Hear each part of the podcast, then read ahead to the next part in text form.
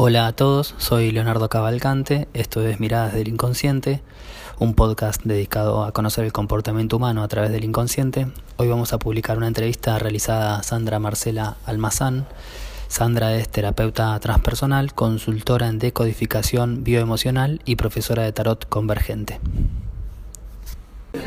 Bueno, cuando yo empiezo a investigar cómo trabajaba el inconsciente, más allá de todo lo que me había leído de Jung, que yo sueño con Jung, amo a Jung, me empiezo a, empiezo a percibir como que el inconsciente lee códigos binarios. Como todo, vos, una imagen es un código binario. ¿Mm? Cuando vos imprimís una imagen, esa imagen se imprime en un código binario que es el de la computadora. Nosotros no somos ni más ni menos que eso, que una computadora. Nuestro. Somos un, un chip, tenemos un chip. Ese chip es una. una red podría ser neuronal si lo llevamos para el lado de la neurociencia, pero si lo llevamos para el lado que yo lo veía, veía como un circuito electrónico. Un circuito electrónico de una computadora. Ese circuito electrónico, si vos dibujas un circuito electrónico o te bajás de interno un circuito electrónico y vos haces un árbol genealógico, vas a ver que es un circuito electrónico. Y como nosotros somos energía, todo el tiempo nuestro inconsciente está leyendo esos códigos que están en el universo cuántico. Al mismo tiempo, vos vas a manifestar en tu realidad aquello que está en tu inconsciente. No podés manifestar otra cosa. No vas a ver lo que no tenés adentro aquello que está fuera tuyo no es ni más ni menos que una proyección tuya. Pero ese circuito electrónico, que es el inconsciente, además, lo que hace es relacionar colores. El color también tiene una frecuencia. Y también tiene un código binario. Entonces yo me empecé a preguntar si lo que leía el inconsciente no eran códigos binarios y reconoce cosas porque justamente hay un código binario ahí. Cuando vamos a la carta de tarot, la carta de tarot está hecha con un código binario. Y además está hecha con la frecuencia de Fibonacci, es decir, con geometría sagrada. Nosotros somos geometría sagrada. Por lo tanto, al poner una imagen de tarot adelante nuestro, nuestro circuito, nuestra geometría sagrada, automáticamente, al ver esa imagen, reordena en el inconsciente aquel arquetipo que no está en orden, que está desordenado. Cuando Jung dice, bueno, ahora tienen los arquetipos, es como decir, ahora ya saben por dónde ir. Cuando él descubre su teoría de los arquetipos. Ahora, ¿qué son los arquetipos para nosotros? Todo el mundo dice, son imágenes primigenias, como reconocemos la madre, reconocemos la libertad, reconocemos la fortaleza. Pero más allá de eso, esos arquetipos se, se reconfiguran en nuestro inconsciente de determinada manera. En vos, en tu caso, a lo mejor el arquetipo de la madre va a ser diferente al mío. Tu mamá seguramente es más joven que la mía, tu mamá tuvo vivencias diferentes que la mía, tu mamá tuvo una historia transgeneracional diferente con la mía, por lo tanto el arquetipo materno en vos va a tener determinadas características. Por eso el arquetipo materno no es igual en vos que en mí, que en igual otro ser humano. Cuando una persona observa una imagen de tarot que representa a la madre, puede decir, ay, qué linda, qué, qué amorosa, qué, o puede decir, mm, qué cara de mala, o lo que le venga desde el inconsciente, porque es... De acuerdo a su experiencia.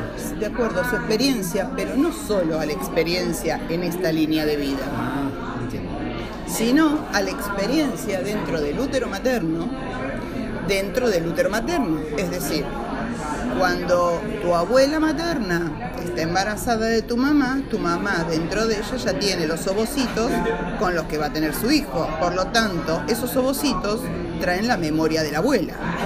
Entiendo. ¿Me explico? Entonces, cuando vos ves la imagen de una madre, voy a tener que preguntarte cómo es esa madre. Entonces ahí me voy a dar cuenta si estás viendo a tu mamá o estás viendo a tu abuela. El arquetipo de la madre, si lo llevamos a la universalidad, podemos hablar de la Pachamama. Sí. ¿No? La tierra. Para todos es lo mismo.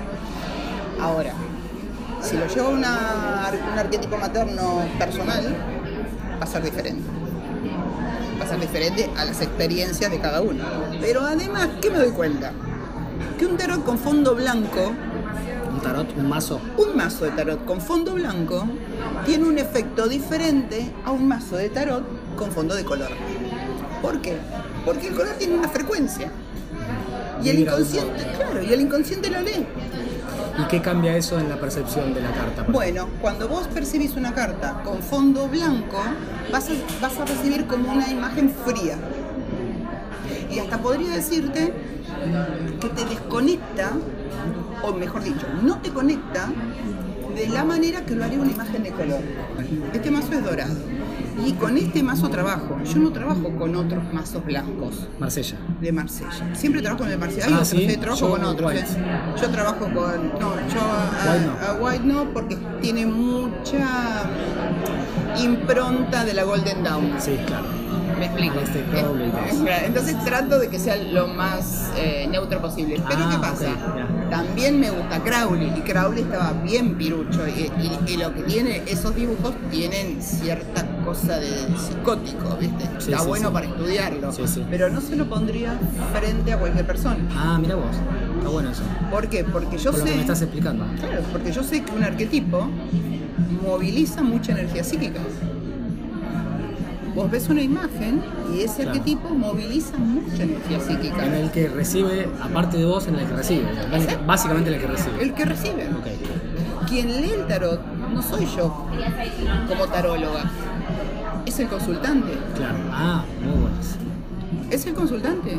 Por eso el método que yo enseño, que se llama tarot convergente, lo diferencio del tarot terapéutico, si bien es un tarot terapéutico profundamente psicoterapéutico, lo diferencio porque por la manera de la lectura.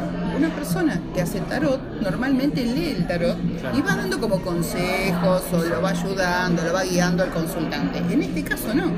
En este caso lo que hago yo es guiar al consultante cuando observa la imagen para que su inconsciente me hable. Yo no hablo. ¿Vos le, le haces consultas, preguntas, por ejemplo? Para, por ejemplo, Vos venís con una consulta, no sé, suponete, mira, la verdad que ando de dinero, ando mal de dinero. Sí. Bien, no sé cómo hacer para que mi economía tenga, no sé, una... Crezca, sí, sí. por- crezca. Llego, bueno, buscar una imagen de tarot, aquello que esté reflejando tu conflicto. Entonces vas a elegir una carta de tarot X. Ahí entra en juego la sincronicidad. Ahí entra. Exacto, pero no solo eso. No, no, no. Sí, es no. una de, las de los ejes. Es exacto, vas a elegir una carta de X que a lo mejor para mí es la buena fortuna. Que la gente dice, ay, la rueda de la buena fortuna. Claro, pero esta carta, a nivel transgeneracional, me muestra juego y pérdida de dinero a través del juego. ¿Mm? Entonces yo tengo que ver si vos tenés ese arquetipo en tu cabecita, en tu inconsciente, que diga, mira, mejor no tengas dinero porque si lo tenés te lo vas a jugar. Entiendo. Vos, eh, a ver si entiendo esto. Eh, porque estoy preguntándome cómo, qué, qué arquetipo prima si vos tuviste, por ejemplo, una abuela que es eh, de una imagen bondadosa, suponete, y una madre que es una imagen terrible, siniestra. Bien, la Todo madre eso se- devoradora, ponele. todo eso se, digamos, se configura en capas. Vos lees esas capas, pero ¿cuál predomina, Exacto. digamos? ¿Cuál predominaría? ¿Hay un va, modo de va a eso? salir, va a Ah, salir a la luz el conflicto que vos traes en ese momento. Ah, ok. Puedes conectar con cualquiera de las dos, depende del conflicto, el momento. Exactamente, Ah, exactamente. Muy bueno. ¿Por qué? Porque el inconsciente codifica de tal manera las cosas que ante un momento determinado, suponte, te pones de novio. Sí. Esa novia se llama Laura. Pero resulta que tu tatarabuela se llamaba Lorena. Sí, sí. ¿Qué hace el inconsciente? Dije, L, L. Ojo que es la misma. Claro, eh, construye patrones, digamos. El inconsciente construye patrones, anagramas, toma todo por las dudas. Acordate que es, eh, es atemporal. Sí, sí, claro. Eso lo ves en el video. Claro, es neutral, no juzga, Claro. ¿sí? no sabe de pasado o de futuro, no, te, no le importa si sos feliz o infeliz. Claro, claro, no tiene esa moral, digamos. Entonces, al inconsciente lo único que le interesa es que tenga que dar vida, que la vida se prolongue. Ese sería tu inconsciente biológico, que es lo que nos rige. Entonces, ¿qué pasa? Si vos tenés una novia que se llama Laura y tu abuela se llama Lorena o ponele y el inconsciente dice, Juan, es la misma. Pero esta abuela Lorena, por ejemplo, vivió 95 años sin dinero. ¿Qué va a hacer? Va a evitar que tengas dinero, porque vivió 95 años. No le importa que tengas, lo que le importa es que vivas. ¿Y se puede cambiar? Sí, perfectamente. Se puede cambiar el arquetipo, se hacen trabajos de regresiones con las cartas, se hacen trabajos con PNL, se hacen trabajos con línea de tiempo, se hacen un montón de trabajos terapéuticos para que la persona pueda cambiar ese patrón. Claro, porque eso puede construir muchos bloqueos. Es que, bueno, la palabra bloqueo viene de duelo. Hay un duelo no hecho en el clan que puede hacer en 100 años, 200 años, se murió un abuelo, a los 40 años dejó una mujer con cinco hijos chiquititos. Ese duelo nunca se pudo gestionar. Claro, nadie realizó el trabajo adecuado. Nadie lo gestionó. La abuela se rearmó, tuvo que sacar adelante cinco chicos, entonces en ningún momento se largó a llorar y dijo, Y eso, eh, según lo que está diciendo, pasa transgeneracionalmente y de algún modo puede surgir, o sea... es que va a surgir. Si eso no se trabajó, va a surgir. Ese circuito electrónico sigue haciendo ching, ching, ching, sigue haciendo contacto. Bueno. ¿En quién sigue haciendo contacto? A ver, la abuela se llamaba Rosa. Y acá tenemos a Rosana. Y después tenemos a Rosaura. Y después tenemos a, no sé, Rita. Hay una R que se repite. Y además repite por códigos como los, eh, las fechas de nacimiento. Y además por parecido físico. Claro, Y además hay por múltiples profesión. modos de que aparezca, digamos. Y hay múltiples, pero Gestualidades. Uf, claro. Entonces, no, estoy- no tengo nada que ver con mi abuela, pero todo el mundo me dice, sos igual a tu abuela, listo. A veces me miro en el espejo y veo que soy mi abuela, parezco mi abuela. Bueno, ya está, es- ya sé que el inconsciente dijo, che, sos la abuela. O con tíos también, que Con- ni no siquiera tenés tanta relación, ni los conociste a veces y te Es asocian, que ¿viste? el hecho es que, en mi caso particular, yo soy mi tatarabuela y no la conocí. Pasa eso, pasa. Yo soy mi tatarabuela. Lo más loco que estuve a Te dicen eso. Es que yo lo sé. Ah, O sea, yo lo hice el trabajo y, y sé que soy mi tatarabuela. Y cuando nací, mi tatarabuela ya estaba muerta, pero quien me tiene a UPA es su hija, mi bisabuela. Eso, por eso digo que el tarot, ¿viste la, la serie, ¿cómo se llama? Que abrían puertas y se iban otras. Ministerio del Tiempo. ¿Viste la serie Ministerio del Tiempo en Netflix? No. Bueno. Yo digo que el tarot son 78 puertas. Vos abrís una puerta, o sea, vos mirás una imagen y yo te digo, cerrá los ojos, metí- metete a la imagen y decime dónde estás. Claro. Y automáticamente me vas a decir, no sé, estoy en la Segunda Guerra Mundial, o estoy en el Himalaya, o Sí, sí, te vas un estoy... momento, un espacio. La película Lucy, Sí, la vi, la vi, sí. Ah, bueno. Sí, sí. yo he estado con alguien, y lo cuento en el libro, que me dice que siente el sabor a sangre cuando ve una mujer. Wow. Lo primero que pensé es un depredador de mujeres, pero en el sentido de, de violador. Sí, sí. Bueno, no, cuando empezamos a hacer el trabajo, él elige una carta que no es de este tarot, sino que es del tarot Balbi, es un tarot, qué sé, yo, pero me gusta para trabajar. El tarot Balbi lo que hace, muestra el 10 de espada como si fueran garras. Son 10 espadas, parecen garras. Y él cuando lo ve, ve un felino. Y entonces dije, bueno, cerrá los ojos y vamos a ver a dónde estás. Y se ve como un felino antes de, la existencia del ser humano. ¿Viste cuando decís, hago una línea de tiempo indefinida? A ver a dónde me lleva esta historia. Y para una pregunta que tengo yo particular. Em, eh, porque yo, o sea, haciendo psiconáutica, también una especie de hipnosis a la gente y también traían imágenes que eran rarísimas. Vo- Vos, la pregunta es, ¿vos pensás que eso tiene que ver con experiencias que fueron transgeneracionalmente? Mira, ¿O, o es un inconsciente colectivo? Esa es la es un inconsciente colectivo y está en el, y está en el campo cuántico.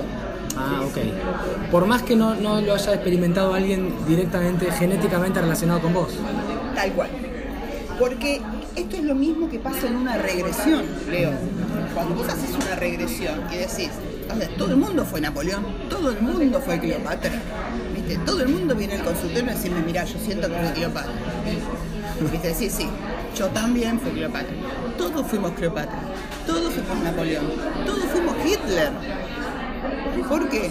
Porque esa memoria que está en el universo cuántico, lo que Jung no se dio cuenta fue que el inconsciente colectivo estaba sostenido por el universo cuántico. Todo el universo, desde que se hizo el Big Bang, sigue expandiéndose. Nunca paró. Desde que se hizo el Big Bang, hay una memoria. ¿Mm? Eso es lo que está sosteniendo toda esta realidad y todo lo que pasó desde el principio de los tiempos. ¿Sí? Es una gran red energética. Como si fuera, imagínatela como una telaraña gigantesca, donde estamos todos, que somos parte de esa red, pero además esa red nos sostiene. ¿Mm? En esa red están todas las memorias, que sería el inconsciente colectivo, toda información. ¿Te acordás? Avatar. El árbol de Avatar. Ese árbol tenía toda la información y nadie sabía que ese árbol podía actuar a favor de ellos. Cuando nosotros accedemos al universo cuántico, que yo doy un ejercicio acá para poder acceder al universo cuántico y traerte la información de ahí que necesitas, vos estás trayendo información de un tiempo futuro que nosotros no conocemos, porque nosotros estamos en un espacio-tiempo, pero hay infinitos espacio-tiempo. Vos estás acá y estás en otros lugares, en otras líneas de tiempo, En otros planos. en otros planos.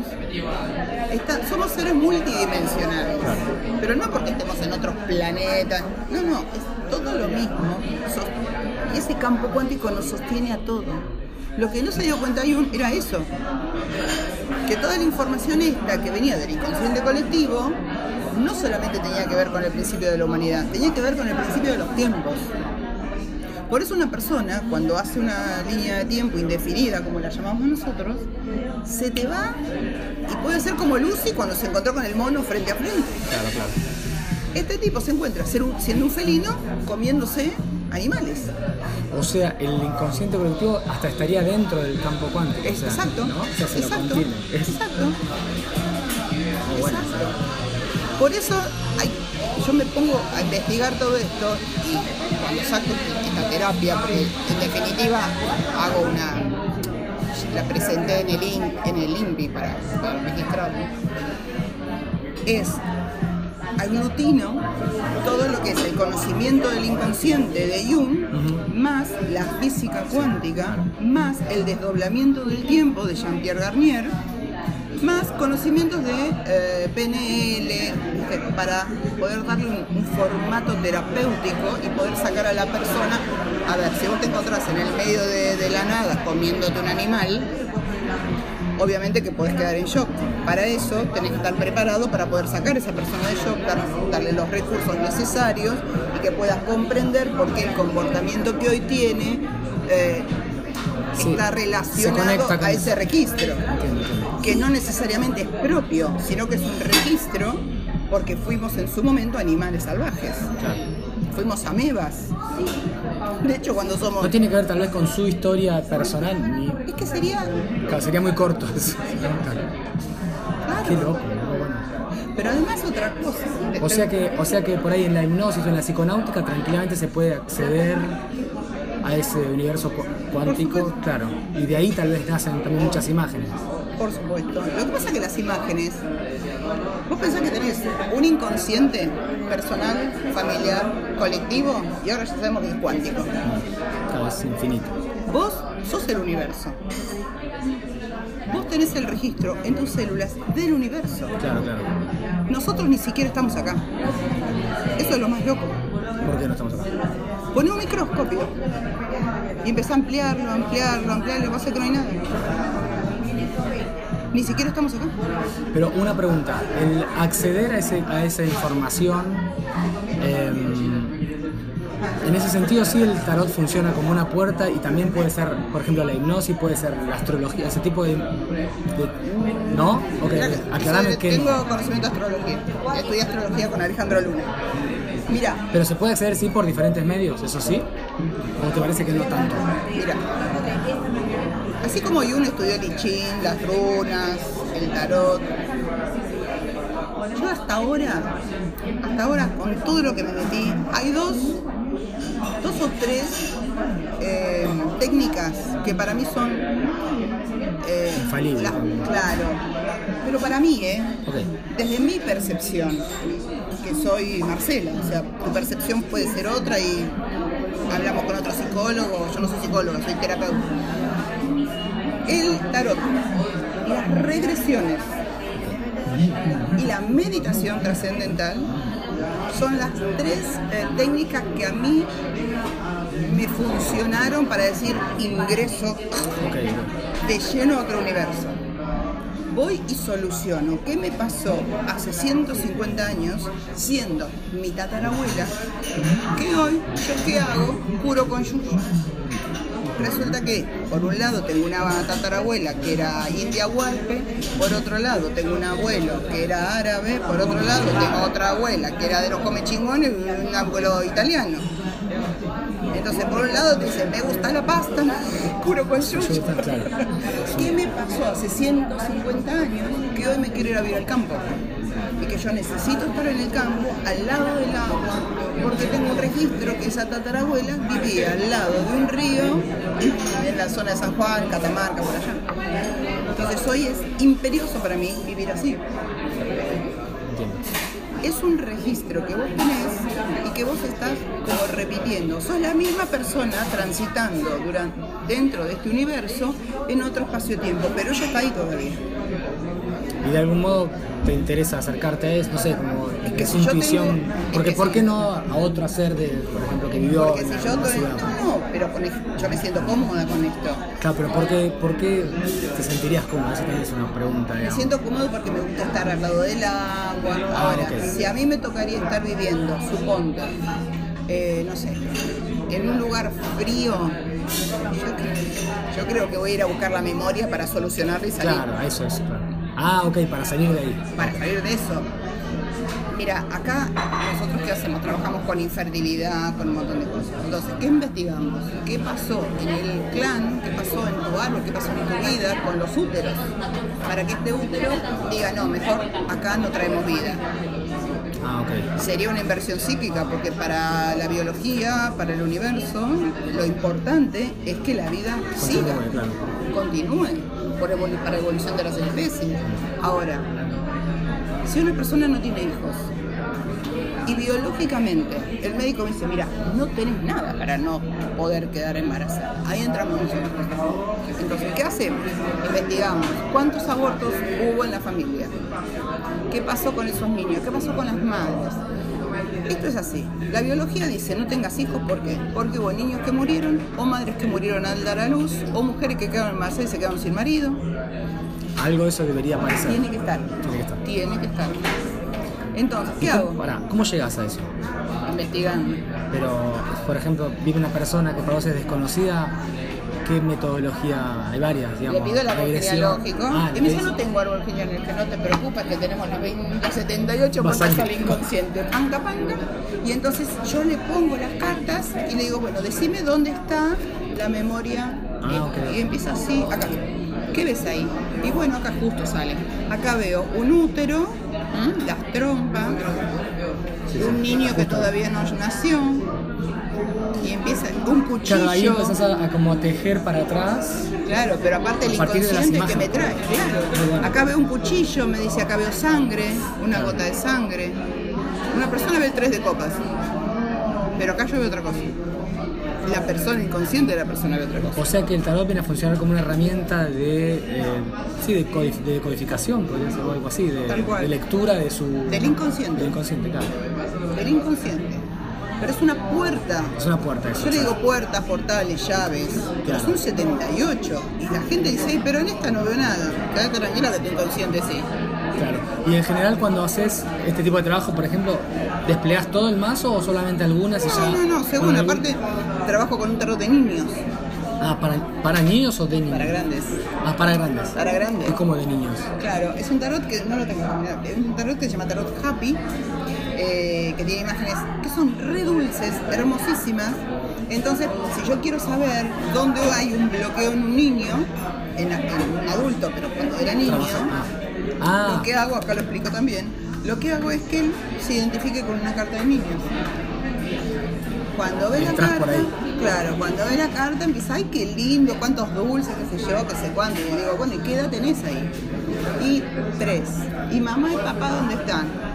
"Ah, No están, me dejaron, se van a trabajar, o estoy con el abuelo, mamá y papá están peleando. Y ahí empiezo a encontrar la historia de por qué hoy ese adulto tiene determinada, determinado comportamiento, pero está el anclaje ahí.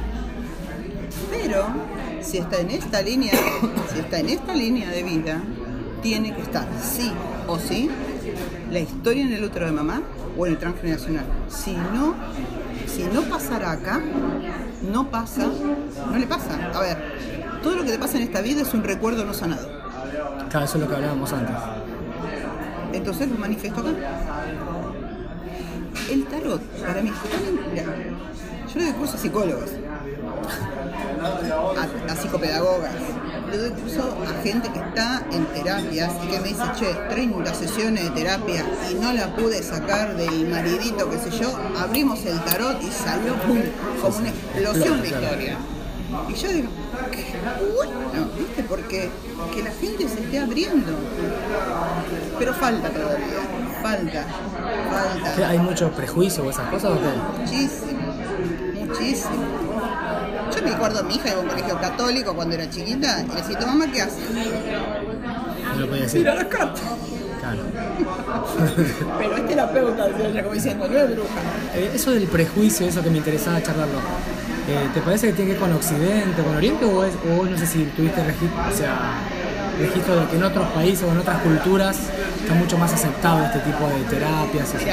O no sé de dónde viene tampoco, De realmente. la religión. Ok. La religión es el prejuicio. La religión es la que imparte una, una idea, un dogma, que dice que estas cosas son del diablo. Claro. Entonces, todo aquel que hace tarot, que cura con yuyo, y esto es ancestral, porque Claro. quemaban a la gente. Sí, sí, sí, sí. eh, Los pueblos quedó- originarios. Quedó en el inconsciente colectivo. Quedó en el inconsciente colectivo. Entonces, le preguntas, ¿pero por qué decir? Ay, no sé, me lo dijeron, me lo contaron. Claro. Mi página tiene bloqueos. Tuve que bloquear a la gente porque me insultaba. Ah, o me mandaba a exorcizarme. Pero en otros países pensás que será diferente. Puede ser. Mira, España está bastante abierta. Lo que pasa es que con España lo que tiene, lo que tiene otra colega, Ah. es que eh, tiene tarot adivinatorio. Predictivo. España, el predictivo. Entonces está muy lleno de tarot predictivo. Ah, ok. Hay muy poca gente en España que hace un tarot terapéutico, pero no hace el tarot que, como te digo yo, esto de darle al consultante, léemelo vos. Sí, sí, eso me resta, eso me extrañó cuando me contaste. No lo había entendido. Como que... Claro. Porque yo te vi sacar las cartas en el video, pero pensé que siempre vos hacías la. Ok, ok. Eso es muy, extraño. No, lo que sí Me gusta. observo, lo que sí observo es cómo configura la, persona las cartas. Claro, claro. Por ejemplo, yo a- eh, a- ayer, sí, ayer se grabó, se levantó el video de la palabra cerrada. La palabra cerrada me da un niño con autismo. La palabra cerrada. La palabra cerrada, la configuración palabra cerrada, significa, tengo al Papa que es comunicación, el dos de espada, que es un secreto que se guarda en un, un pensamiento cerrado, luego tengo a la madre, la embarazada, luego tengo la torre, que es una estructura que se- estalla, y después pongo una carta de niño para ver qué me dice ese niño. Pero para, ¿eso quién lo pone? ¿Vos o el, consultante? Ah, ¿el consultante ordena? El consultante va a poner las cartas. Ah, Yo le digo, saca como quieras. Saca y va ordenando. Eh, vos ponelas como quieras, le digo yo. Porque justo te iba a consultar por qué tirada haces, pero en realidad es el consultante el que el configura la imagen Sí, total. Todo, todo, Muy bueno. todo. Y por ejemplo, cuando eh, tiene una no manifestación, que es el video que va a salir ahora, la manifestación arquetípica trabaja como un espejo. La persona lo que hace es venir y decirme, mira, tengo un tema de carencia, la verdad que no salgo adelante económicamente. Bueno, saca una carta que te represente. Y sale el colgado, por ejemplo. El colgado, lo ves, le caen moneditas. Ah, sí, claro. Está perdiendo la, la plata. Pero aparte está en un estado donde el árbol genealógico lo tiene atado. Está repitiendo una historia. Porque está de una rama atado, ¿verdad? está, claro.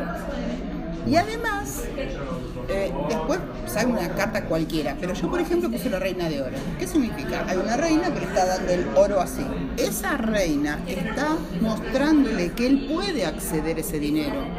Lo que pasa es que no puede sintonizarse con esa energía porque dentro de su árbol hay alguna historia, algún programa que dice que el dinero es malo. El dinero está manchado, el dinero de los chorros, el dinero de los narcos. Entonces mejor no tengo dinero, porque si no, en el clan no me van a querer, porque van a pensar que soy no sé, Sí, un. Mala, sí, sí, como asociado a algo Ah, malo. Ilícito, Ilícito. exactamente. Y es una creencia que también se la tenemos que agradecer a la iglesia. Ah, Porque, claro, claro. porque el pobre es el que accede al reino de los cielos. El que tiene dinero es malo. Sí, sí. Entonces, primero lo que hay que hacer es empezar a trabajar las creencias. Y el La tarot te lo sensación, muestra. la sensación de culpa, todo lo que la iglesia te quiere. ¿Sabes dónde ves, por ejemplo, votos de pobreza, votos de, po- de, de castidad? O sea, no puedo tener relaciones sexuales con mi marido. ¿Y por qué? Empezamos a mirar la sacerdotisa. Claro, la sacerdotisa me muestra voto de pobreza, voto de castidad. Los santos también, que son figuras bien arquetípicas también. que Exacto. El otro día yo puse una nota sobre los ángeles. Los ángeles son arquetipos. La gente cree en los ángeles, pero te- yo digo, yo prefiero creer en el mago, en la, en la emperatriz, que me empoderan. En el, en el- pero son arquetipos. Sí, sí. Bueno, los santos hay ciudades, calles, avenidas. Tal cual. Y encima hay, hay personas que tienen nombres. María Dolores. Claro, bueno, Eh, ni hablar. Sí, sí. O sea, el, el nombre del santo, vos nacés el día de, no sé, de San Pablo y te pusieron Pablo. Y después investigás quién era San Pablo. Bueno, no- en este caso era un tipo que deja de ser eh, recaudador de impuestos y se va para el lado de la fe, qué sé yo. Pero hay cada santo. que Decís, Dios, yo me llamo Marcela. Y cuando empiezo a investigar quién era Marcela, Santa Marcela viuda. Yo fui viuda a los 35 años. Entonces, Y esa información se configura en nosotros, Tal ¿no? cual, es una configuración. Porque alguien tomó una decisión sobre sí, nuestra, sí, nuestra ¿Te das identidad, no cuenta que te digo que somos configuraciones, que somos circuitos? Me gusta esa teoría. ¿Sos, pero sos un circuito? Sí, sí. Cuando digo que el color, yo doy un seminario donde, donde muestro que los colores tienen determinado código. Por eso la, la cromoterapia labura como labura. Decís, che, si estoy triste me pongo un rojo. Si vos sos una persona que tiene muy baja energía y si te pintas una pieza de marroncito te va mal. Poner una, no sé, naranja, Claro, claro, la, amarillo. la decoración funciona mucho, claro. Entonces, si funciona en la decoración, porque funciona, porque funciona a nivel inconsciente. Claro, claro. Entonces yo miro la carta que tiene un color verde de fondo, que hay unas que son súper económicas, que las venden acá, de una marca de, de acá de Argentina, son súper económicas, y esas las utilizo yo y digo, chicas, no gasten en, en el tarot Claro, de dos mil pesos. sí. claro, de 2000, compren esta porque esta sí funciona. ¿Qué hago yo? No les enseño el significado de las cartas, porque si no, las encasillo. ¿Y qué enseñas? A leer los colores, los... Los, los colores, los símbolos, los dibujitos. Claro. Porque vos lees el dibujo, el, dibujo, el código, el, el símbolo de una manera, porque tu inconsciente lo codificó de una manera, pero la chica que está al lado tuyo, la misma imagen la ve diferente, porque la codificó diferente. Pero si yo te digo, no, la sacerdotisa significa eso, ya ¡tum! la vas a ver como eso. Claro, una estructura muy fija y... Nadie, nadie eh, puede asegurar quién fue el primero que hizo un manual para tarot, porque el tarot no nació con manual. Porque justamente el tarot se hizo para poder acceder al conocimiento interior, al autoconocimiento. Y si vos le pones un manual, y lo mataste, porque ya deja de ser un conocimiento propio para ser el conocimiento que todo tiene, ser Acá, muy genérico. es claro. genérico y es un dogma, termina siendo un dogma como la iglesia. Claro, o sea que está, está tu modo de trabajar está bastante alejado de esos que hay manuales de tarot, viste que o sea igual tiran algunas palabras que son abiertas, que tienen poca interpretación de acuerdo al caso. Claro, pero te dicen del derecho, del revés, Claro. no sé qué, no sé cuánto. Por eso yo en el libro digo, en un momento, si estás esperando que te diga el significado de la carta, no te lo Claro, voy a dar. sería- es casi lo contrario a lo que claro. O sea, tiene algo, pero es muy importante para vos, eh, claro, la persona, qué registro tiene también de lo que ve. Claro. Porque ya te digo, vos, a ver, el símbolo, no sé, un símbolo, un hacha. Sí. Bueno, puedes decir, qué buena, qué sé yo, sí me hace acordar a mi abuelito que rompía la leña para la casita que teníamos en el campo. Y de repente uno mira el hacha y empieza, Sí, sí, sí. ¿qué te pasa? Y no sabe qué le pasa. Y eso es angustiante, claro. Esa angustia yo la tengo que buscar. Claro. Y terminamos encontrando, no sé, que a su tatarabuelo le cortaron el cuello con un hacha. Entonces, ese símbolo que para alguien puede parecer inofensivo, para otro puede ser terrible. Sí, sí. Por eso yo no puedo poner las cartas de Crowley, por ejemplo, o de Dalí, adelante de cualquier persona. Puede sonar, puede ser muy fuerte. Y este es como más eh, tranquilo, Este, digamos. este tarot es un tarot que está reconstituido. Qué lindo el tarot. Mucho, es de España, si vas a España lo vas a conseguir allá. Este tarot es un tarot que, por ejemplo, tiene este símbolo que se había perdido. El de la cabeza del Ah, loco. en el palo. Este palo es el palo que tiene el XY de la genética. Ah, ¿dónde tiene el XY entonces? Ah, es el palo del XY. Claro, de la cromo- del cromosoma. Ah, mira. ¿Vas entendiendo? Sí. Entonces, él me muestra que se está apoyando en su genética para caminar. ¿Ves que es la misma cabeza? Es el Ah. palo que muestra que es un XY. Pero no solo eso, sino que vos a través del tarot podés decodificar los 23 pares de cromosomas. Esto es más loco todavía. Sí, eso sí. no. Este, por ejemplo, muestra la enfermedad de Duchenne. No vamos a poder hablar de enfermedades, pero es tan, es tan genial Y para cada mí. carta Sí, se asociaría a un a par de un, a cromosomas. un par de cromosomas diferentes. Pero como vos tenés 23 cromosomas, 23 pares, el loco se repite en los últimos dos pares y pasa a tener significados diferentes ahí. Ah, Por eso es un poco más complicado. Por ejemplo, en el carro, la gente te dice es el guerrero que avanza. No avanza, si las, las ruedas están para un lado y para el otro, no avanza.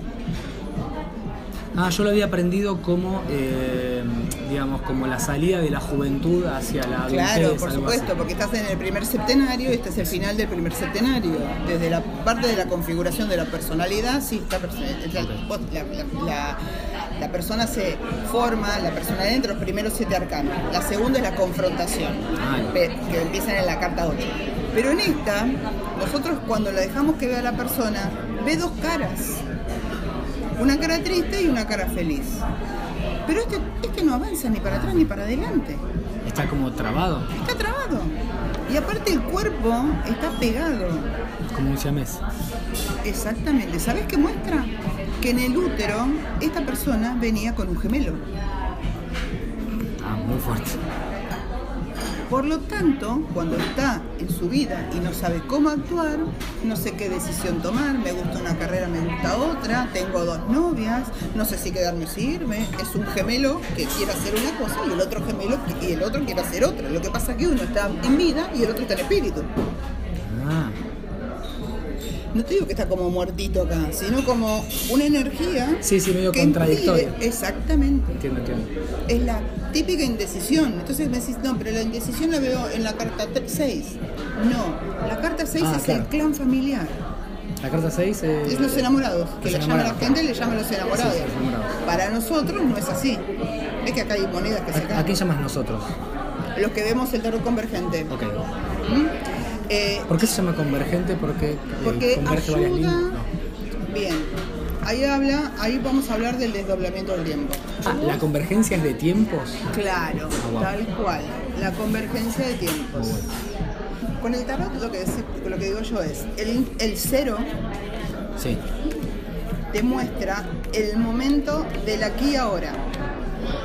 ¿Mm? Es el punto presente. Claro, sí, es sí. el cero. Eso lo había visto, sí. Bien.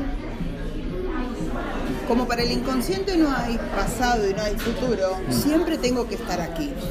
Si yo siempre estoy aquí, estoy en convergencia con la fuente.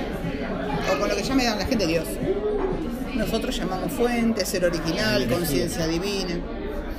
Y partamos de la, de la base que Jung sabía que había algo. Acordate que él se cría en un ambiente donde tiene un padre que es pastor, que encima era, había perdido la fe, y una madre que era espiritista y que además después tuvo una enfermedad psiquiátrica. Pero él sabía perfectamente que su padre había perdido esa conexión con la divinidad, que hacía de pastor porque tenían que comer. La realidad es que Jung se da cuenta que somos espíritus transitando en una experiencia. Y eso es lo que muestra este. Este es el espíritu que llega a la Tierra, que todavía no encarnó, porque todavía le ves que la pierna, todavía le falta poner la piel, todavía no encarnó, pero si se mantiene en ese eje cero, que es la convergencia con, con el ser original, él va a siempre estar conectado. Bien. Ahora, ¿qué me muestra la carta 7? Que es el plano 7, de donde salimos. Nosotros salimos del plano 7, por el desdoblamiento del tiempo. Esta carta me está mostrando hacia la divergencia.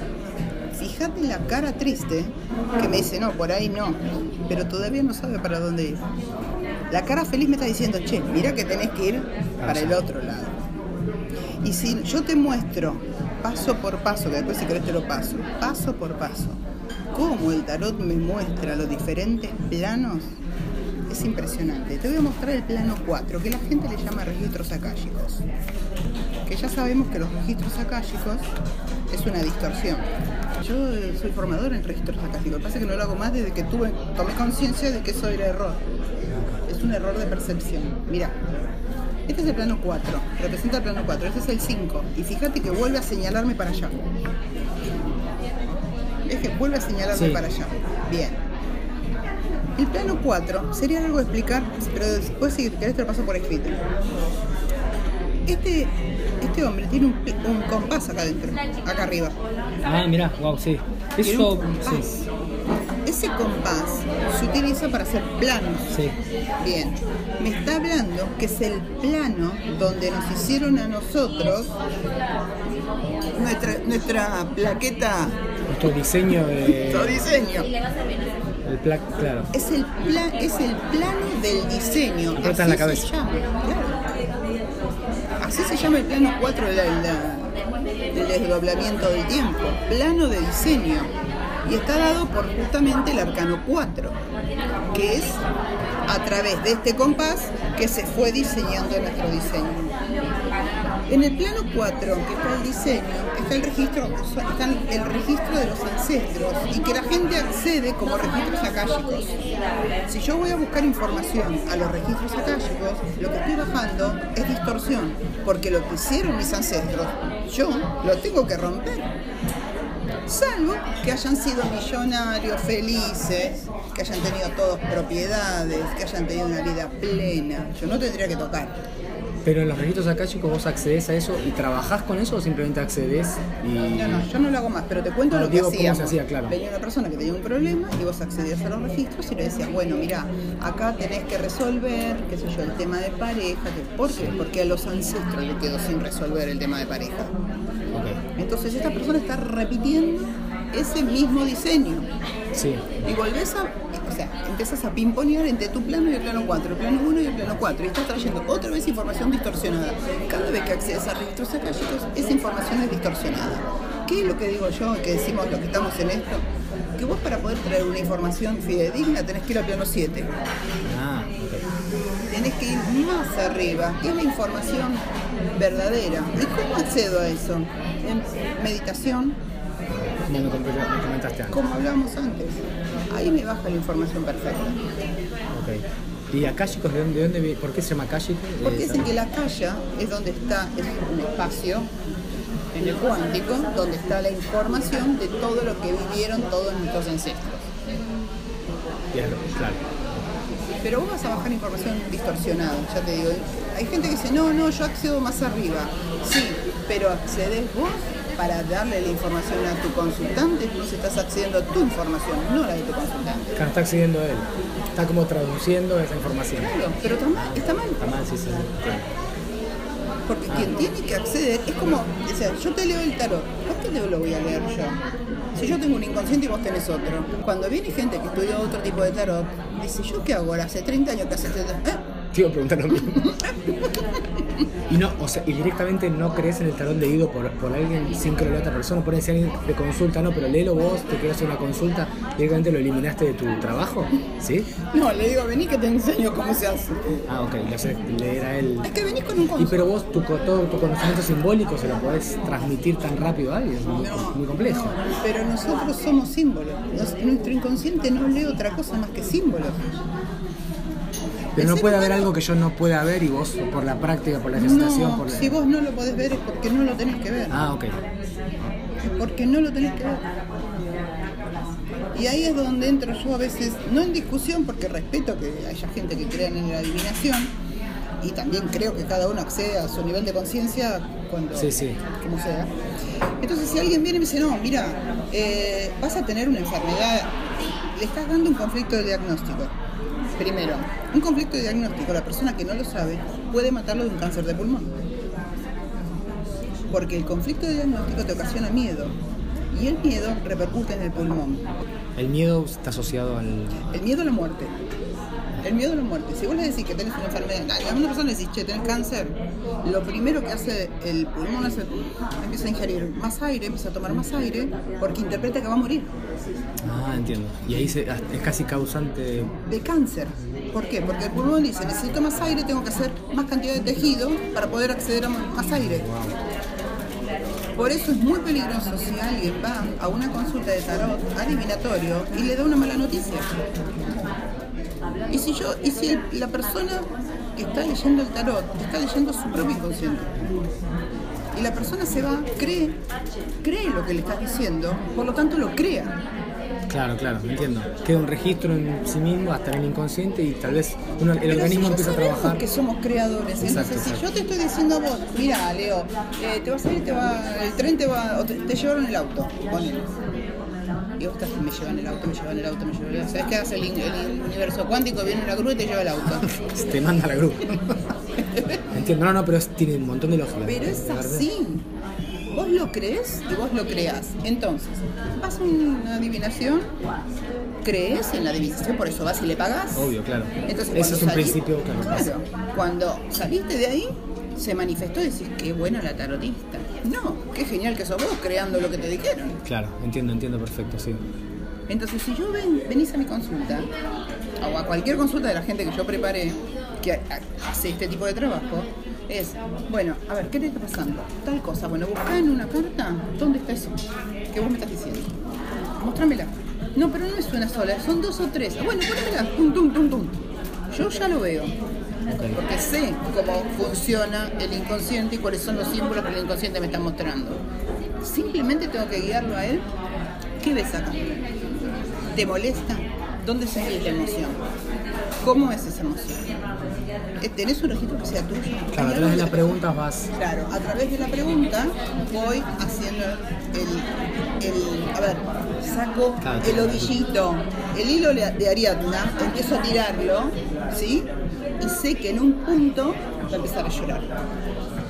Ahí va a descargar la emoción y hacemos el trabajo terapéutico de ir a rescatar a esa persona o a él en otro espacio-tiempo, cambiar las situaciones y volver. ¿Qué es lo que pasa en una sesión que generalmente tar- tarda tres horas? Tardás un montón porque vos tenés que hacerle cambiar toda una información a la persona. Claro, sí, sí, sí. Le haces un laburo Es como una reprogramación. Es que le haces una reprogramación. Tal cual. Pero a través de los arquetipos, con los mismos símbolos que él vio que estaban desordenados en su inconsciente, los ordenamos. Y una pregunta, eh, digamos, por ejemplo, yo estudié un poco de eh, eh, psiconáutica y esto de sueños lúcidos. La mecánica, la dinámica era eh, a través de una relajación que podría ser una meditación, pero sí había una, una guía de, como podría, no sé si, no quiero como comparar las cosas, pero como si fuese el tarot, una guía de símbolos que alguien te hablaba, por ejemplo, bajás unos escalones. Eh, Bueno, es un trabajo similar, Es un ¿verdad? trabajo parecido. Y salen imágenes también de él mismo, que en ese sentido también me- sonó muy similar. Porque, por Son ejemplo, arquetipos. exacto, cuando lo hice, incluso probamos hacerlo grupal y había personas que salían un poco llorando también, que me impresionó a mí porque yo estudié arte, ¿no? Y por ejemplo me decían, no, entré en un lugar y había como una cabeza arriba de una torre sangrando. Y esa imagen nunca se la dimos, digamos, desde la, desde la, desde la facilitación. Claro, pero está en su inconsciente. Está en su inconsciente, como... Su inconsciente. Y está bueno Por que nazca de él, también, ¿no? Pero por eso también, quien está frente a esa clase tiene que estar preparado porque vos podés tener alguien que tiene psicosis y no lo sabés. Claro, claro. Tiene que haber una contención eh, responsable. Tiene que estar alguien responsable. Nosotros antes de una consulta mandamos un papel que no eh, atendemos eh, enfermedades psiquiátricas, ni enfermedades cardíacas, ni personas que hayan tenido ACV. Ah. ¿Por qué? Porque vos estás haciendo un trabajo muy fuerte con el inconsciente, fuertísimo. Claro, claro. Puede des- despertar con cual- cualquier... Claro. ¿Cuál? Podés una persona te puede generar un infarto, Claro, ¿sí? Eh, ACV, y ni hablar si tiene un, no sé, Sí, una cosa... Tipo psicótico. Claro, psicótico, claro. un ataque psicótico. Todo raro. ejercicio acá atrás, que es genial. Acá muestro que hay una llave acá adentro. Ah, Sobre Ah. la corona, vos tenés una llave que accede a cualquier cosa, lo que quieras. Entonces, acá doy toda una meditación cómo trabajar para acceder a prosperidad. Y yo lo hago, le hago a esa, a esa meditación, la hago en clase. Y una pregunta que te iba a hacer de antes, porque te iba a consultar cómo elegías la tirada, pero veo que la tirada es totalmente, o sea, no va con la pregunta porque eso se lo tenés a una tarotista normal, digamos, la, la- la- la tradicional, digamos. Lo tuyo Hay, es hay novedoso. tiradas igual, ¿eh? Pero te iba, te iba a preguntar esto, de- comprendiendo cómo trabajas. Eh, ¿Cómo elegís la. mm, eh, sí, como la dinámica con cada paso? Por ejemplo, ¿cómo sabes cuándo hacer una meditación, cuándo hacer un, una lectura por ahí sin meditación? ¿O siempre haces meditación? Esto No. sin fanfarronería, ¿no? Es como No, no. que ya tengo la cancha, ¿viste? De decir, No, sí, sí, sí. eh, a esta persona le tengo que hacer esto. El, el tema, ¿sabes cuál es? Vos tenés pasos. Yo a las chicas les, les enseño. Yo, yo doy el seminario, el, el año es un año de curso, en, de- módulos. Entonces voy paso a paso en los módulos. Em- Empezamos con cosas muy sencillas. Por ejemplo, con orientarme dónde estoy parado en este espacio-tiempo. ¿Y cómo lo hago? Vos como terapeuta, ¿no? O- Yo como terapeuta. No como está parado el otro. No, no, no, yo como terapeuta, les, no, no, les explico a ellas, vamos a ver cómo estamos nosotras, para que ese ejercicio después lo puedan hacer un consultante. Les doy a pintar un mandala, ya impreso, ¿eh? Les doy un montón de mandalas que A rellenar, claro. a rellenar, con formas diversas. Cada una va e intuitivamente agarra uno porque no lo ve, sincrónicamente lo saca porque lo pongo todo boca abajo. Bueno, se lo llevan a casa, lo pintan. Mañana vienen, lo traen pintado. Cuando vuelven, les hago sacar, les hago mezclar las cartas y digo, bueno, van a poner tres cartas arriba, tres en el medio y tres abajo. Ahora las van a ir dando vuelta. Busquen ese, ese diseño de mandala en las cartas. Ah, Donde aparece ese diseño, que obviamente va a tener los mismos colores, algunos dibujos parecidos. sí, sí, patrones. Patrones. Algunos patrones. Ah, está acá. Yo ya le digo dónde está. Si está en el centro, si está en el supraconsciente, si está en el inconsciente, si está volando. Entonces tiene, eso le enseña a ubicarse. Darse cuenta si está acá, si está en la ansiedad o si está en la nostalgia. Entiendo. ¿Mm? Si estoy en el supraconsciente volando y tratando de ver los angelitos, si estoy en el aquí y ahora, o si estoy muy abajo en el inconsciente metida buscando no sé qué. Y eso después se traslada a cuando viene un consultante. Exacto. La Eso- práctica de eso, claro. Exacto. Ah, muy bueno. O sea que con cada uno puede ser diferente. Nunca sabes de antemano antes de conocerlo que. No. No es que te puedo pedir, hagamos meditación. Bueno, podría, pero. Bueno, he no lo trabajado con un chico de cine, un chico que le faltaba, no sé, unas, sé cuánto para, no sé cómo se llama, tenía que presentar su último trabajo eh, para la escuela de cine de, Avellaneda, que no sé cómo se llama, hace años. eh. Empezamos a trabajar, dice, me falta creatividad, no tengo creatividad, quiero que me digas cómo hacerlo. Digo, vamos a trabajar con la carta de la emperatriz, creo que fue. Bueno, hicimos una meditación. La emperatriz, yo puse todo oscuro el consultorio, una velita, música de fondo y yo la empecé a guiar. No miento, miento, con el carro. ¿Él? El carro. Ah, el carro. Pero trabajé con el carro del Tarot Labyrinth, que es un guerrero tipo, ¿cómo se llama? Mel Gibson en, Esas Ah, sí, películas en la película, sí, sí. éticas. Bueno, Corazón Valiente. Corazón Valiente. Bueno, entonces yo le puse esa música y lo iba guiando en una meditación. Que iba a encontrar, no sé, no me acuerdo, obstáculos, pero que él con su caballo iba a, sal- a saltar, iba a llegar a un bosque y que iba a haber un claro, que el sol, pim, pim, pam. Bueno, le dije, durante toda esta semana, antes de ponerte a escribir tu guion, te pido que te pongas la imagen enfrente, la música esta y que empieces a imaginar tu guion. El tipo aprobó con 10. ¿Por qué? Porque el hecho es que vos le estás insertando en su inconsciente que él sí puede, que es ese guerrero que sortea todos los obstáculos. Y aparte le daba esto de la creatividad para crear un guion. Claro, claro. Si me preguntas qué escribió, no lo sé. No, pero es como insertar una energía también muy Exacto. poderosa. El arquetipo tiene una energía que la gente no se da cuenta. Cuando damos clases, hay una chica que ya sabe, me dice Marce, bajar los arquetipos, ya no se puede estar acá adentro. ¿Por qué? Pues están todas con los arquetipos por adentro y empieza a volar todo, como te empieza a doler la cabeza. Eh, Viste que la gente que cree que creen las energías te dice, no, prendí un saumerio. Si yo soy creadora, no puedo creer que hay energía de nada. Si yo soy creadora y la que estoy creando todo mi universo, no puedo creer que hay una energía que me está haciendo mal. ¿Me explico? Soy yo mismo. Sí, sí, sí, está dentro, digamos. Entonces, es, demos vuelta a los arquetipos, estamos todas locas ya, bajémoslo porque esta es energía. La gente no sabe la energía psíquica que eso mueve. Claro, claro. ¿Y qué opinas de- como del karma? ¿Eso hablas en el sentido de karma o no nombras esa palabra? No lo enuncias así. No, yo no digo que haya un karma, digo que. Mira. Porque no te escuché decir karma en, en la conversación. ¿No? Es un término que usas, no sé. No. Eh, lo que nosotros sabemos es que si un niño nace sin una mano, y todo el mundo dice, ay, pobrecito, qué castigo. No, no es un castigo. Ese niño está representando tal vez a un abuelo que mató a un hijo con un arma. Entonces el inconsciente que dice, mejor nace sin, a- sin esa mano porque esa mano mata. Pero no sería karma, sería como sanar algo, pero no desde el castigo. ¿Me explico? ¿Karma lo asocias a un castigo o algo así? No, viste que dicen, bueno, el karma es porque en otra vida te portaste mal y ahora, bueno, tenés que pagar esto. Es como una deuda que tenés. No, no es una deuda. ¿Sabés por qué? Porque nosotros somos como niños. Estamos aprendiendo. Entonces, no tenemos culpa porque estamos aprendiendo. Esto es como que un niño está caminando, se cae, tiene un añito y en lugar de ayudarlo a levantarse, vas y le pegás. Claro. Eh, nosotros somos niños en este universo aprendiendo a transitar esta existencia.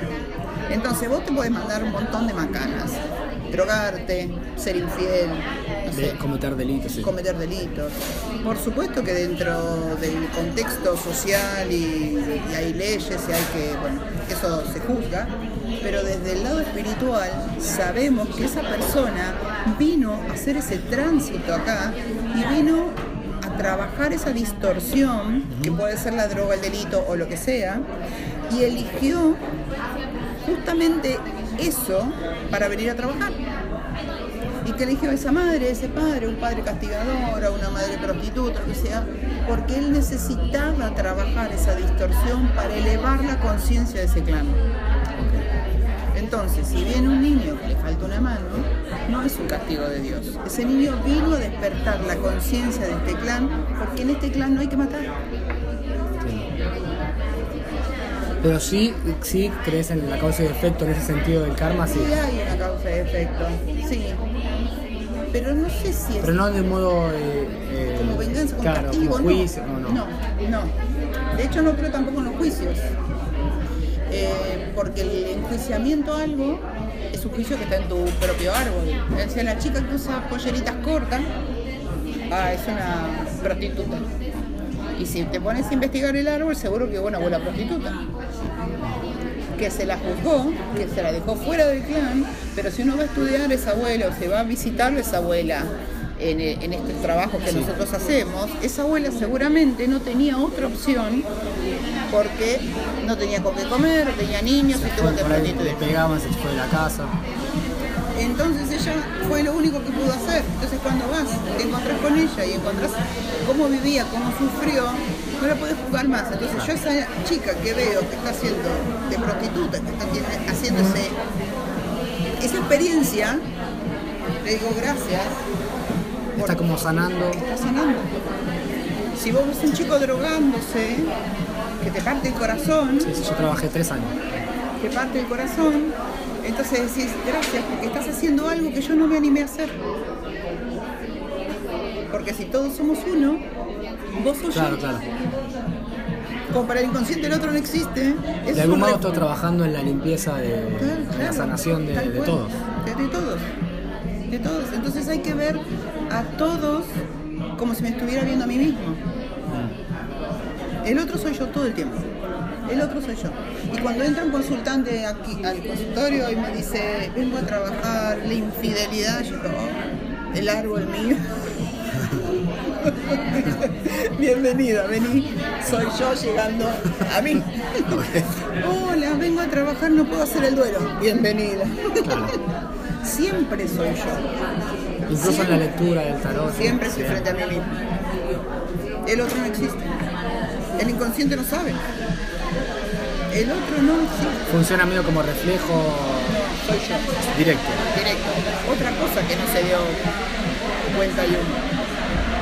Jung lo veía como espejo. Claro, ¿no? Si fuera un espejo, sería un reflejo. Claro. pero soy yo. Si vos te pones a hablar con alguien y te cuenta una historia, decís, loco, ¿por qué me hace ruido tu historia? ¿Me molestó o me angustió? Pasa Búscalo, permanentemente. porque es tuya esa historia. ¿Por qué me preocupa tanto que mi amigo tenga esa enfermedad? Si no es de mi familia o un conocido del trabajo, me molesta, me angustia, me siento mal y no lo conozco tanto, pero eso tiene que haber estado en tu clan para que se te presente. Estás frente a vos mismo que te está dando una información. En ese sentido, eh, se asocia a lo que me explicaste antes de lo cuántico, o sea, que es más abarcativo que lo, Sí. que el concepto colectivo. Digamos. Claro, es que el cuántico. Es como, es como que el otro es parte de, de ese universo, que estamos parte nuestro. ¿Querés que te diga algo? Y esto es más loco todavía, ni siquiera estamos acá. Como te dije Ah, sí, eso ya me dio, me dio miedo. Ni siquiera estamos acá. Estamos siendo proyectados de algún lado, alguien está jugando a la play con nosotros, que creo que somos nosotros mismos en otro lado. La otra vez, mirando una serie, vi que mm, el Pac-Man, viste, que es un Sí. juego muy inocente. Sí, sí, sí. Eh, en realidad, no sé si es verdad, pero como que quería decir eh, Program and Control Man, o sea, hombre programado y controlado que encima sale por un lado y entra por el otro. Estamos como encerrados en el laberinto y te van comiendo los fantasmas. Ya me volví loco cuando vi eso, dije, esto es espectacular. Por Pero es una interpretación del Pac-Man. Va, vos, Pero por ahí está creado desde ahí, no sé. ¿Y qué hace Jung con los laberintos? Claro. Y Borges también, bueno. Claro, yo trabajo la terapia de duelo con laberintos Ah, y, ¿y cómo, con, y cartas. Ah, Y con cartas de tarot. Viendo dentro de ese laberinto dónde están los arquetipos, que estoy dolida, que, estoy, que me hacen doler, que me duele, que me, que me- que me angustian. Porque un duelo no necesariamente es porque alguien se murió. No, no, un claro. duelo es me separé, Desaparece. perdí un laburo, me mudé de lugar. obvio.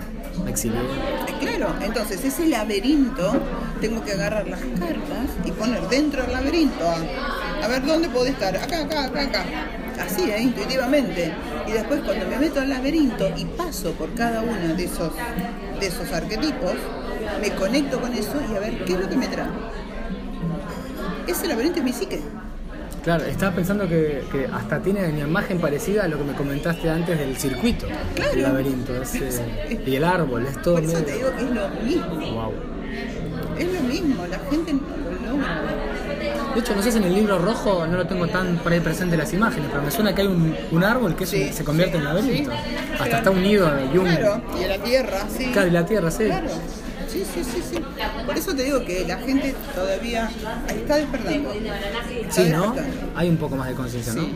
Sobre todo, o sea, yo estoy en un, en un- en un instituto que se llama Humano Puente, eh, que tam- trabajamos con esto. De hecho, yo soy la que mete el tarot adentro de Humano Puente. Eh, y trabajamos todo esto de, de meternos en el inconsciente, de ir al campo cuántico y esto, y nos pasa esto y nos pasa el otro. Che, ayer entré al campo y traje esto. Y, eh, hoy hay una, hay una terapia que se llama bioingeniería cuántica. Esa es más loca que lo que te estoy contando. ¿Cómo se llama? Bio. Bioingeniería cuántica. Bioingeniería. Es muy loca, ¿eh? Yo hice una sesión. ¿Qué decís? No entendí nada de lo que pasó. Bueno, estaba dentro de una cápsula espacial, acá. Tocaba unos botones, ¿sí? Y yo escuchaba ruidos, ¿eh? El ruido de una cápsula espacial. Y, la persona que me hacía la terapia decía, bueno, eh, pido, así, pido remedio cuántico para, pido remedio cuántico del futuro para tal cosa, pido remedio cuántico para el futuro. Entonces yo que trabajo con esto dije, ah, esto está, esto está en el campo, esto está en el campo. ¿Qué hice yo? Dije, si esto está en el campo, yo puedo acceder. Bien. ¿Y vos, de que, vos cómo te formaste al principio de todo cuando no por ahí no tirabas tarot o algo antes? ¿Vos descreías o siempre fuiste como, o lo pusiste siempre en juicio? Yo siempre fui Yo soy- bruja de chiquita. Ah, ok. Yo no jugaba a la mamá, yo jugaba a la madrina. Me vestía, mi mamá era docente, tenía unos libros que se llamaban Escalera Mágica, que tenían disfraces. Entonces yo me disfrazaba o de bruja o de hada madrina. Y me hacía unos palitos con una estrellita, Claro, sí, sí. iba así. Bueno, así empecé. Pero yo me, me empiezo a estudiar medicina, dejo medicina porque no me gustaba. Ah, hiciste unos años de medicina. Claro, después estudio, soy instrumentadora quirúrgica, Ah, wow. no me gustaba, o sea, terminé, me puse a trabajar, pero no me gustaba, no me gustaba, no me gusta la relación de dependencia, Claro. no me gusta depender. Y eh, bueno, después me caso, yo me caso muy joven, de 22 años, tengo un hijo a los 24, qué sé yo. Bueno, y mientras tanto mi marido, que veía que yo me metía en estas cosas y se empezaba a leer libros de tarot y qué sé yo, me compra una enciclopedia que se llamaba las Ciencias Prohibidas, de Planeta Agostini. Bueno, como 30 libros y negros, una cosa era espiritismo, ovni, cartomancia, la tengo en mi casa, que se un día la venta. Sí. Bueno, y empecé con eso. O sea que empecé como a los 22 años eh, todo esto. Pero yo a mí el tarot me gustaba y yo miraba el- la, las cartas de truco. Claro. ¿Viste? Las cartas de truco, españolas. claro. Y me llamaban la atención y a mí me parecía que las cartas te decían algo, te decían algo, te decían. De hecho, jugaba con las amigas mías. Pero como juego. Y decíamos cosas como pavadas, te va a llamar un chico, no, qué sé yo, qué sé cuánto. Pasaron los años, mi marido muere y yo me quedo con dos chicos chiquitos. Entonces dije, eh, yo tengo que encontrar la explicación a esto Ah, porque voy a morir. dice. Empiezo a estudiar terapia transpersonal en la Escuela de Psicología, eh, la Escuela de Psicología Humanista de Capital, pero tiene una sede en Quilmes. Ah, Entonces estudio y ahí estaba la maestría en Ah bueno. Entonces empiezo a estudiar con ellos. Y ahí empiezo a ver cómo el tarot, eh, este, eh, cómo Jung estudiaba el tarot. Y empiezo a meterme, a meterme, bueno, después empecé a leer, me leí todo lo que pude de Jung. De hecho, tengo, no sé tengo toda la biblioteca de Jung. Pero aparte yo veía otras cosas que iban pasando, que decía, sí, pero esto es algo más, y esto, acá hay algo más. Yo siempre fui muy, muy esotérica, muy esotérica, de, de percibir cosas. Y de hecho mi hermano cuenta que yo me levantaba chiquitita, decía que me llamaban, escuchaba que me llamaban. Hasta el día de hoy sí, sigo escuchando cosas. Escucho voces. Escucho voces, eh, veo gente muerta. Bueno, y bueno, por eso yo me empiezo a estudiar, estudiar, estudiar, empiezo a leer, a leer, a leer, a leer, y empiezo, ¡guau! Esto es así. Para mí, esto es así. Y empecé a respetar lo que yo sentía y lo que Claro, yo claro. Y Ah, dejar de escuchar, sí, y dejar de escuchar que decían, no, por acá no, no, esa no, esa no. Para mí es así, y para mí es así, y me empecé a mantener ahí, ahí, ahí y ahí. ¿Qué pasó? Yo hace un montón que vengo con esto, pero no tenía cómo mostrarlo. Cuando mi hijo, mi hijo es ingeniero electrónico, tiene una empresa de ingeniería, me dice, mamá, yo administro redes, la empresa mía administra redes, vamos a empezar a administrar tus redes porque esto tiene que salir a la luz, mamá, esto tiene que salir a la luz. Y ahí empezaron a... Yo no manejo las redes. Las maneja Ah, ellos. mi hijo, no mi hija porque trabaja en el banco, pero antes me hacía todo Ornella. Pero mi hijo empezó con, con empleada de él a, a manejar redes y a meterme en Instagram. Yo no sé ni cómo se maneja el Instagram. Si tienes alguien que tengo lo hace. 54 años, tengo sale idea, gracias. Y mi hijo me consiguió iPhone porque dice, mamá, con el otro no vas a andar, andar con esto que te sirve para todo. Pero a partir de ahí es cuando em- se empieza a conocer y dice, mami, esto lo tiene que conocer la gente, vos sos muy loca, lo que estás haciendo es muy loco, me decía, es muy loco. Claro, tiene que divulgarse esto. Claro, tiene que divulgarse por algún lado. Bueno, lo primero que se me ocurre, yo tengo una casa en Gessel y me dije, me voy un mes, chao. No me hablen. Y en un mes me fui Escribiste, escribir. muy bueno. Y ahora estoy escribiendo otro. ¿Ya tienes el nombre? No, Ok. no, pero tengo un... eh, porque cuando me pongo a escribir, empiezo a volarme. Como yo estoy al lado del mar, prácticamente al lado del mar, tengo una casa, 30 metros. Es como, a veces me voy, me siento al lado del agua, y tuc, tuc, tuc, es como que empiezo a recibir información. Claro, claro. Cuando yo me puse a inscribir esto, esto es muy loco porque ahí lo cuento, yo me siento frente a frente con Mary Louise von Franz. ¿Sabés quién es? No. Una eh, discípula de Jung que, Ah. que ella es la que sigue con la escuela de psicología analítica. Ah, ok. Entonces yo en un momento dije, necesito que vengas a ayudarme. Y agarro y me siento con ella, el que me escucha me interna, me siento con ella y ella me empieza a contar cosas. Y parte del libro es eso. Y hay parte la parte en el libro que yo cuento. Pero empieza, em- esto empieza, yo me fui a caminar y me puse los auriculares. Me iba a caminar al centro. Yo me levantaba muy temprano en la mañana, iba a caminar, bla, bla, bla. Y cuando volví dije, pero me estás hablando. Y empecé, y empecé a grabar. Como una desgrabación de la Claro. charla. Y después hay una hay un trabajo que hice yo con el, con el diablo. Dije, todo el mundo le tiene miedo al diablo. A mí me encanta, pero me encanta. Dije, voy a ver qué tenés para decirme. Y me quedé un día encerrada ¿Con la carta o con con, la qué? carta Ah, del diablo. Y ahí está mi experiencia con la carta del diablo. Y la grabé toda, porque si no yo no sabía cómo iba a ser. Claro. Encima el universo cuántico me traía todos los sonidos. Y yo decía, uh, lo que está pasando acá. Es muy loco porque el tarot abre puertas hacia el pasado y hacia un futuro que no sabes dónde está. Y en forma de sonora también. O sea, en forma Todo. sonora. El universo te trae todo. Bueno. Cuando vos estás haciendo una terapia, mira, te cuento una anécdota. Tengo un señor en una regresión eh, buscando una historia de guerra. Ajá. Tengo un señor contando una historia de guerra, ¿no? Pero buscamos. eh, por- él no me acuerdo que, cuál era el conflicto de él, pero tenía que ver con una historia de guerra. Entonces lo pongo en una regresión, pero una más meditación. Y él empieza a relatar que es un soldado italiano que se esconde en un, un sótano. Sótano Club. Bueno, después de un tiempo el tipo se escapa. En el momento que él me está diciendo se escapa mi abuelo alemán, pasa en un avión de esas avionetas que hacen propaganda diciendo se busca ovejero alemán, se da recompensa. Y yo dije, me lo confirmó, que era real lo que me estaba relatando. Claro. El universo te va a poner todo ahí. Cuando yo estoy trabajando con una persona que se hizo un aborto, pasa la ambulancia. Cuando trabajo con gente que cometieron delitos en el árbol, pasa la policía. Y aunque él no me lo está diciendo, el, el cuántico me lo está confirmando. Wow. Qué loco. Bueno. Pero vos tenés que saber que estás en un universo donde está todo aquí, absolutamente aquí, que está disponible. Lo que pasa es que la gente está dormida. Claro. ¿Y eso qué pensás? eh, ¿Cómo definirías eso? ¿Una intuición o un, estar atento Estar a la señal, estar despierto? Tenés que despertarte. Tampoco puedes andar por la vida todo el día No. pensando que te va a hacer el universo cuántico, pero, pero estar atento. No, pero igual, y también hay mucha como energía o fuerza puesta en dormir a la gente. Por ejemplo, no sé, los medios de comunicación. Yo no miro tele, Claro, es muy difícil contrarrestar todo eso. ¿no? yo no miro tele, no escucho radio.